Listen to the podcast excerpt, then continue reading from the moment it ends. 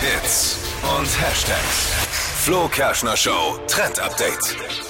Es geht um ein Mode-Update, nämlich um die perfekte Bürotasche und die perfekte Tasche für die Freizeit und die perfekte Tasche für den Sport.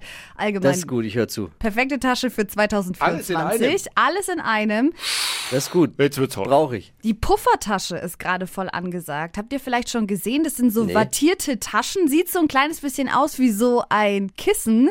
Kann man auch so zusammendrücken. Also so eine ganz weiche Tasche. Gibt's in sehr groß und gibt's auch in sehr klein. Sieht wirklich cool aus und kann man für alles benutzen. Ja. Puffertasche. Gibt's auch in Puffertasche. Aber was ist Puffertasche. jetzt der Vorteil an der, Ta an der Der Tasche? Puffertasche, der Vorteil ist, man kann sie super leicht sauber machen, also man kann da einfach drüber wischen und du kannst sie so zusammenknüllen, wenn du sie nicht brauchst.